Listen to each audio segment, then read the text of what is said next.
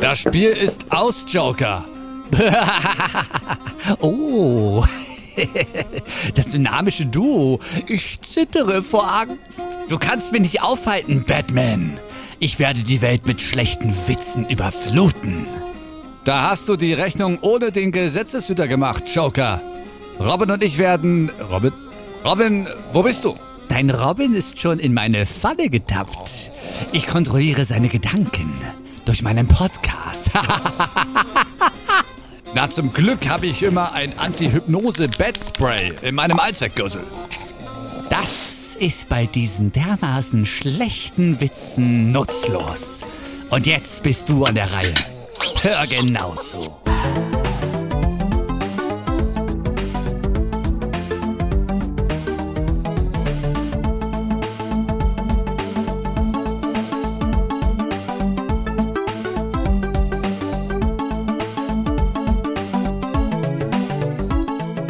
Grüß euch die Madeln, servus die Burm, hier ist wieder euer Pixelpoldi. Das ist Episode 58 vom Pixel Beschallung, dem Retro Gaming Podcast.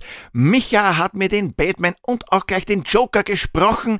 Der treibt sich sowohl auf Twitch herum als auch in der Podcast-Welt. Also nicht der Batman und der Joker, sondern der Micha. Micha to go, der Podcast für Podcaster. Unbedingt einmal reinhören. Der Mensch hat jahrelange Medienerfahrung. Links findet ihr in den Show Notes oder ihr sucht einfach nach ihm. Heute geht's um die gefährlichste Fledermaus der Welt nach der Corona-Fledermaus. Denn Batman hält die Welt in Atem in Batman the Movie. Batman the Movie kam 1989 raus und zwar für den Commodore 64 und Amiga, den Amstrad CPC, ZX Spectrum, MSX, Atari ST und MS-DOS. Wie der Name schon vermuten lässt, ist das Spiel zum allerersten Kinofilm mit Jack Nicholson und Michael Keaton. Also es ist ja genau genommen nicht der allererste Kinofilm, aber ihr wisst schon, was ich meine. Und Heiliger Urinbeutel Batman. Michael Keaton spielt im kommenden Kinofilm The Flash mit. Als geriatrischer Batman. Wie dem auch sei, ich schweif ein bisschen ab. Verantwortlich dafür war Ocean, die unglaublich viele Spiele rausgebracht haben. 178 Stück, davon 48 selbst entwickelt. Da haben wir zum Beispiel die New Zealand Story, Toki, Chase HQ, Hunchback, Whizball, Mr. Nuts, Pushover, Operation Wolf und, und, und. 1996 war Infogrames in Shoppinglaune und hat Ocean für 100 Millionen Pfund gekauft. Heute ist die Firma umtriebig unter dem Namen Atari Inc. Spielen kann man's logischerweise nur allein, weil da gab's ja noch keinen Robin. Zur Story. Er ist der Schatten, der die Nacht durchwandert. Er hat die Stimme eines Kettenrauchers. Er ist Batman. Also, ein Batman. Nicht der einzig wahre Batman, weil das wissen wir ja alle, das war Adam West, aber zur Not tut der auch. Vor allem, wenn die Kriminellen wieder mal ein Imperium aufbauen wollen. Gus Grissom ist so eine Sau. Sein Bruder Gil hatte deswegen ein schlechtes Gewissen und ist zum CSI gegangen, sagt man. Auf alle Fälle muss Batman gar nicht einmal ihn, sondern den kleinen Psycho Jack Napier besiegen, der auch zum Imperium gehört. Der hatte einen kleinen Chemieunfall und läuft seitdem mit Colgate, Dauergrinser und permanent Make-up umeinander. Und noch böser ist er seitdem auch noch. Den Unfall müssen wir übrigens auch bewerkstelligen. Aber vorher einmal der Newsflash.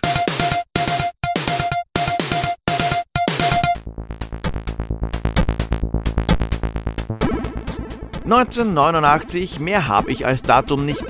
Nachdem's aber das Spiel zum Film ist, dann nehmen wir ganz einfach den 26. Oktober 1989, weil da ist Batman in die österreichischen und deutschen Kinos gekommen.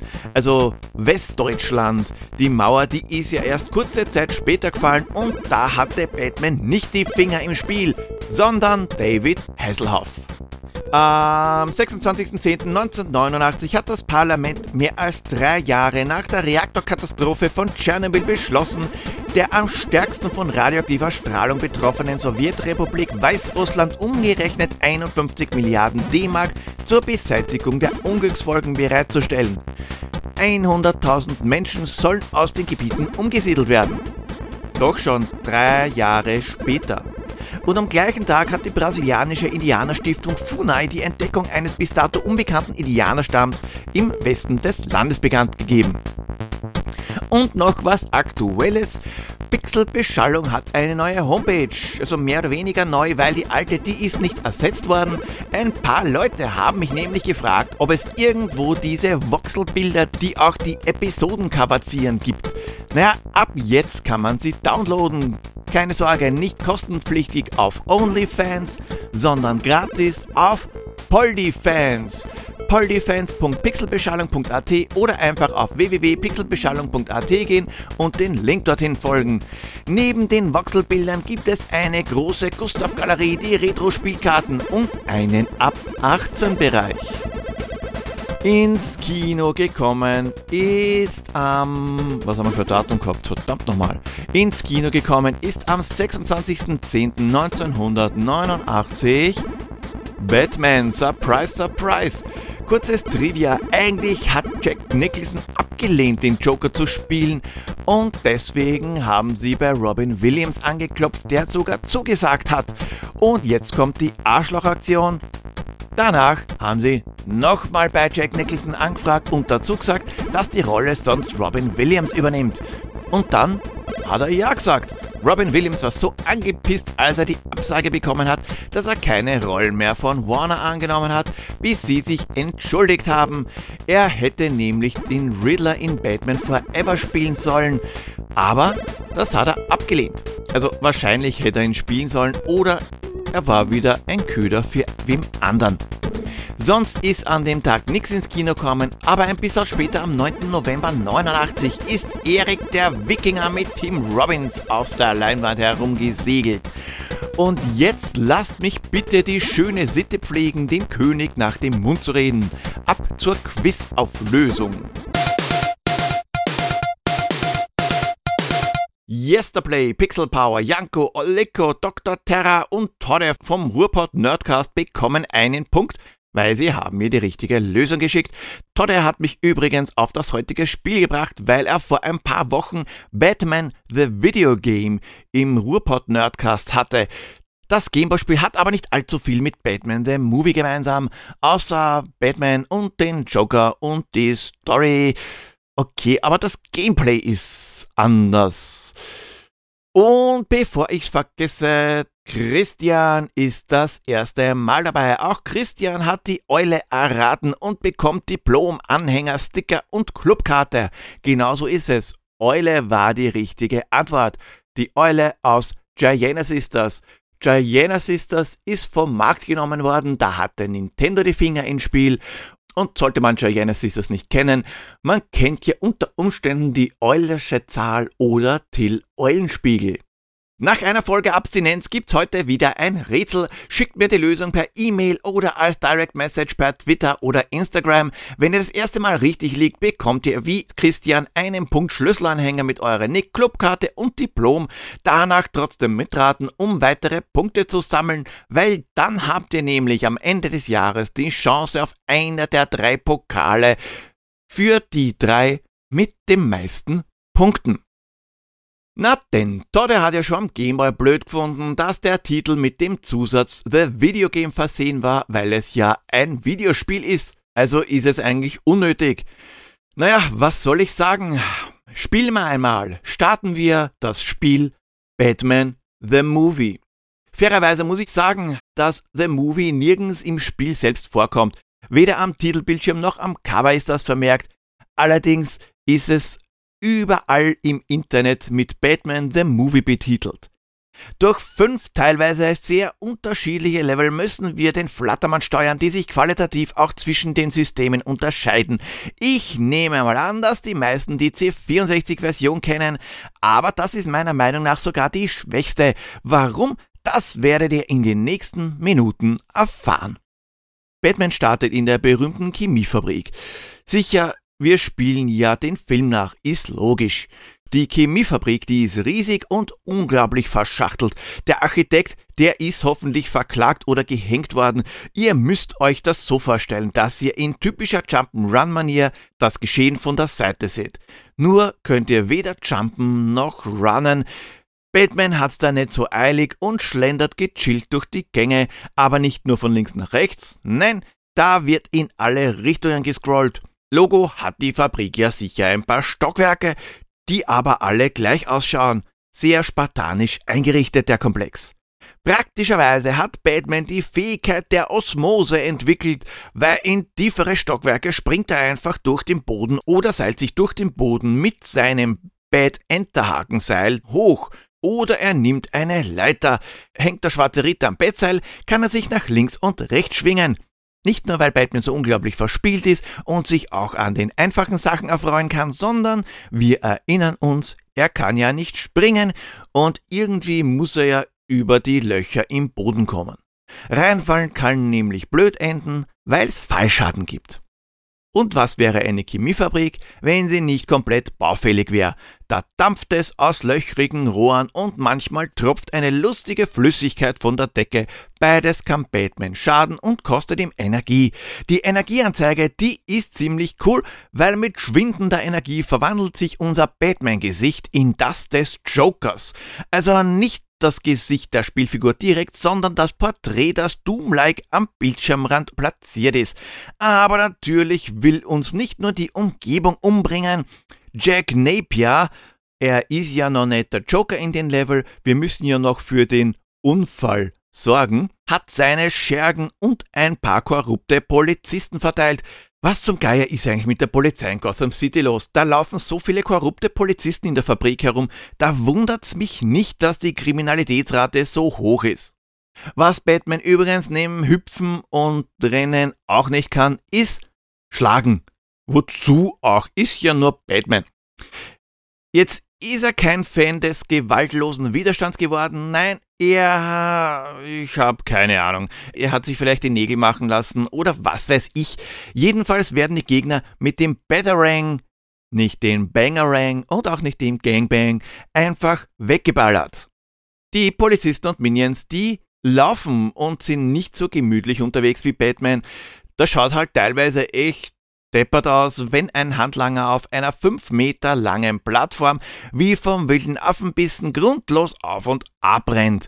Jack Napier hat es lustigerweise auch nicht für notwendig gefunden, seine Angestellten mit vernünftigen Waffen auszurüsten. Schießen können es zwar, aber meistens laufen sie Pearl Harbor mäßig in die Fledermaus hinein. Bis auf die Granatenwerfer, die rühren sich zumindest am C64 nicht einmal vom Fleck und werfen Granaten. Wenn das jetzt nicht schon schwierig genug wäre, gibt's ein Zeitlimit und das ist ganz schön knackig. Ist man aber schnell genug, trifft man am Ende den granatenwerfenden Jack Napier, der mit einem Schuss von der Plattform in ein Becken voller Chemikalie fällt. Und das ist jetzt blöderweise nicht das Fake-Becken mit Knochenklappe am Boden, sondern eine die Gesundheit nicht so fördernde Variante. Und emporsteigt eine bleiche Gestalt mit grünen Haaren, nicht Billy Eilish, denn dafür grinst die Gestalt zu viel. Es ist der Joker. Und damit ist Level 1 zu Ende. Und es geht ab ins Batmobil. Zwischenzeitlich hat Joker Vicky Vale entführt, die Batman freundlicherweise befreit hat. Und jetzt müssen wir flüchten. Wieder mal ist aber alles und jeder gegen uns. Das Batmobil, das rast von links nach rechts auf einer zweispurigen Fahrbahn. Zumindest sind zwei Spuren eingezeichnet. Der unglaublich dichte Verkehr teilt sich aber auf vier Spuren. Und das ist gut so, weil auf Gothams Straßen herrscht komplette Anarchie. Da wird wild Spur gewechselt und ohne Rücksicht auf Verluste abgebremst oder Gas geben. Rahmen sollte vermieden werden, weil das kostet wieder Energie. Aber Gott sei Dank zeigt uns unser Bad Navi den Weg zum Bad Cave und ab und zu müssen wir an einer Kreuzung abbiegen. Aber nicht Blinkgaraus und 3S-Blick, sondern super stylisch. Da schießt der Endhaken raus, wickelt sich um eine Laterne und schleudert uns um die Kurve. Und auch da ist das Zeitlimit ziemlich knapp, aber der Level ist trotzdem, sobald man das Einbiegen drauf hat, kein großes Problem mehr. Im Batcave ankommen startet dann Level 3. Der Joker, die kleine Drecksau, hat eine Chemikalie entwickelt. Smilex heißt das. Das bringt die Leute sofort um und zaubert einen breiten Grinser in deren Gesicht. Und was macht der lila Typ mit Heisenberg-Hut? Er versetzt drei Güter des täglichen Bedarfs damit. Aber unser Bettcomputer macht das schon. Drei der zehn Gegenstände können wir in den Computer stopfen, der uns dann sagt, in wie vielen Smilex enthalten ist. So Mastermind-mäßig. Aber was der hypermoderne Supercomputer nicht kann, ist uns sagen, in welchem Gegenstand. Das kommt davon, wenn man den Bettcomputer bei Wish bestellt. Haben wir aber die drei Chemiebomben gefunden, geht's ab in den Batwing. Ja, in Level 4 düsen wir im Sauseschritt und bringen die Liebe mit im Batwing durch Gotham City. In Gotham läuft aber gerade die allseits beliebte Parade mit ganz, ganz, ganz, ganz vielen Luftballons, die aber alle mit dem Smilex-Gas gefüllt sind. Wäre ziemlich scheiße, wenn alles in die Luft geht, also entsorgen wir sie nach dem Motto aus den Augen, aus den Sinn. Der Batwing muss so geschickt manövriert werden, dass der Flügel das Seil des Ballons kappt und er nach oben wegfliegt. Ihn zu zerplatzen zu bringen ist genauso schlecht wie ihn angebunden zu lassen, weil das kostet Energie. Und das ist mit Abstand der schwierigste Level. Oder ich bin einfach zu blöd dafür. Kann natürlich auch sein. Wenn genügend Luftballons entschärft sind, wird's Zeit, den Joker eine in die Goschen zu hauen.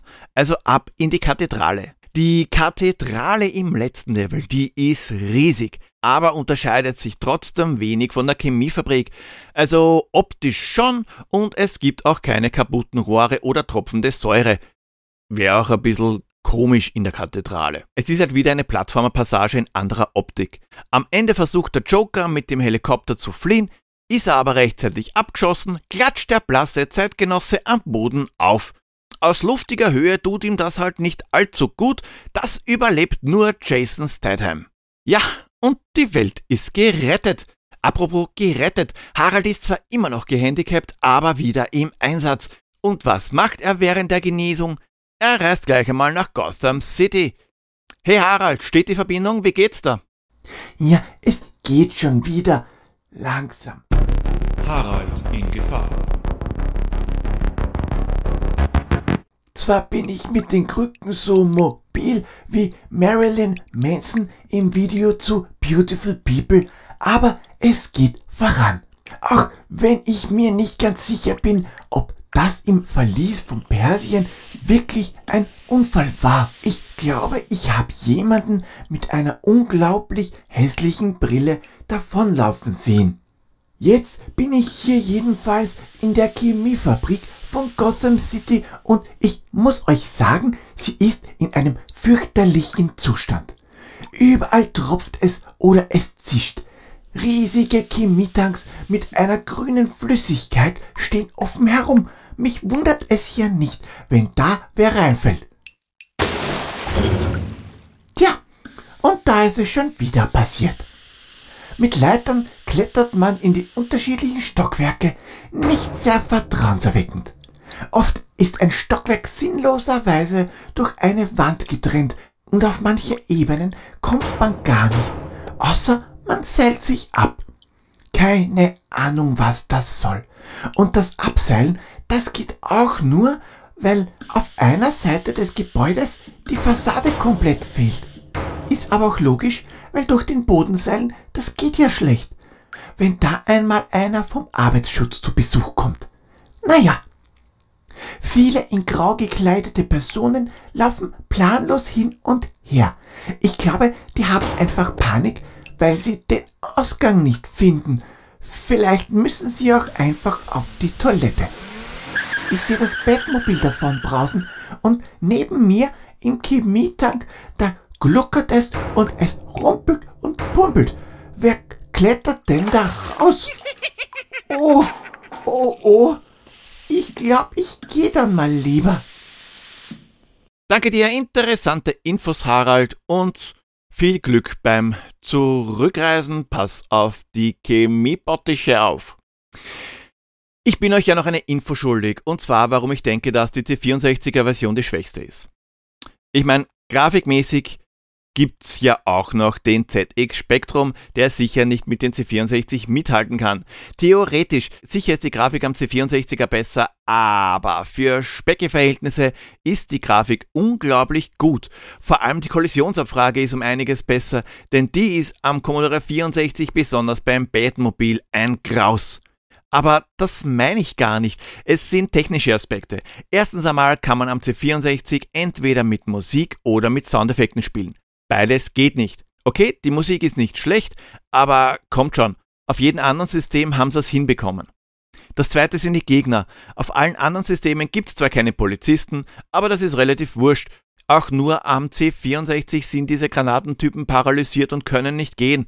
Überall sonst laufen auch die Granatenwerfer umeinander und überall sonst können die Gegner auch diagonal auf andere Plattformen nach oben oder unten schießen.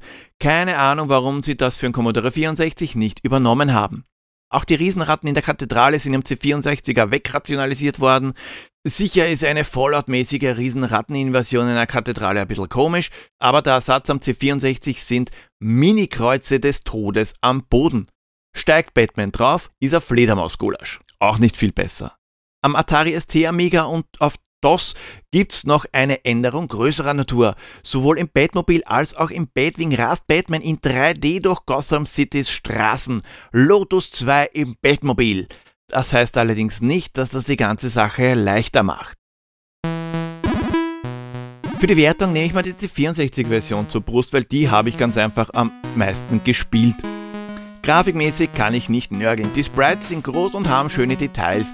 Ein bisschen mehr schmutzige Farbstimmung hätte der Chemiefabrik wahrscheinlich gut getan.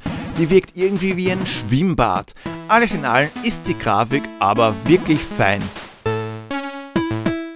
Bezüglich des Sounds bin ich zwiegespalten. Sicher ist blöd, wenn man entweder mit Soundeffekten oder Musik spielen kann. Das hat sicher technische Gründe, aber man hätte es lösen können. Die Musik ist aber wirklich hervorragend. Da wäre es blöd gewesen, Abstriche zu machen. Es ist schwierig. Gesamt gesehen hat die C64-Version zwar Schwächen wie die veränderten Gegner, aber hey, wir sprechen von einem Spiel zu einem Film. Eine Lizenzverwurstung. Und dafür steht Batman the Movie wirklich gut da. Es ist kein schlechtes Spiel, es hat nur Ladezeiten des Grauens. Damals habe ich Batman the Movie am Commodore 64 durchgespielt. Mehrmals. Nicht aber, weil ich ein Superchecker war, sondern weil ich eine Version mit Trainer in meiner Diskettenbox gehabt habe. Die Musik, die hat sich in mein Hirn eingebrannt und ist mir sofort bekannt vorkommen, als ich das Spiel heute noch einmal gestartet habe. Und es hat mir immer noch Spaß gemacht. Level 1, das Batmobil und das Minispiel im Batcave waren kein großes Problem aber die Sache mit dem Batwing und den Ballons. Ich schaffe es einfach nicht. Und damit ihr wieder was zu grübeln habt, endlich, es ist wieder soweit. Wir schalten zu Pierre ins französische Fort Boyard. Pierre, tue deine Pflicht. Oh, hallo Poldi, ist schon wieder Zeit für ein Rätsel. Na gut, dann passt einmal gut auf. Ich sag euch Leute klipp und klar, ich such ein Spiel der Firma Sega. Früher gab's der Teile 3. Zumindest auf dem Mega Drive. Pff. Mon Dieu, heute wieder komplett stümperhaft unterwegs. Naja, egal. Weil man dort Leute massakriert, wurde es damals indiziert. Morbider ist man aber heut. Jetzt ist's ab zwölf, was viele freut. Aus drei Figuren kannst du wählen, kannst Drachen reiten und Gnome quälen. Die lassen fallen unterdessen Mana-Fläschchen und lecker essen. Hat man genug Mana-Fläschchen, in dem für Fläschchen Mana-Täschchen, macht Frau mit Drachen ohne Mäschchen aus den Gegnern Haufen Äschchen. Hab wieder einmal keine Ahnung, um welche Spiele es sich handelt, aber es ist ja wurscht, Ich krieg ja nur den Text zum Vorlesen. Ihr müsst draufkommen. Also, welches Spiel wird denn gesucht? Danke, lieber Pierre, ist ja diesmal wieder schaffbar, aber das habe ich beim Gargoyles Quest Rätsel damals auch gedacht. Batman the Movie heute noch zu spielen, steht jetzt in meinen Notizen und das kann ich schnell zusammenfassen. Ihr braucht das Spiel dazu, also das alte. Es gibt keine Neuauflage oder Collection. Ist wahrscheinlich logisch, weil es ein Lizenztitel ist. Habt ihr eine Idee, was Pierre sucht, dann schreibt mir euren Tipp per E-Mail oder Social Media. Wollt ihr, dass ich mir ein bestimmtes Spiel vornehme, lasst es mich wissen und auch wenn ihr eine Idee für ein Intro habt, könnt ihr Pixelbeschallung mitgestalten. Macht es wie Micha und meldet euch, wenn ihr Lust habt für eine Sprechrolle im Intro. Ihr braucht dafür nur ein Mikro. Als Dankeschön gibt's ein fettes Shoutout. Folgt mir auf Twitter at retropixels.at, Instagram at pixelbeschallung oder schaut bei www.pixelbeschallung.at vorbei. Wir hören uns dann beim nächsten Mal und ihr werdet es kaum glauben, ich weiß sogar schon welcher Titel. Es wird so sein, dass wir Carmen Sandiego durch die Zeit jagen. Und nicht vergessen, Jack Nicholson. Nur echt mit 52 Zähnen. Baba!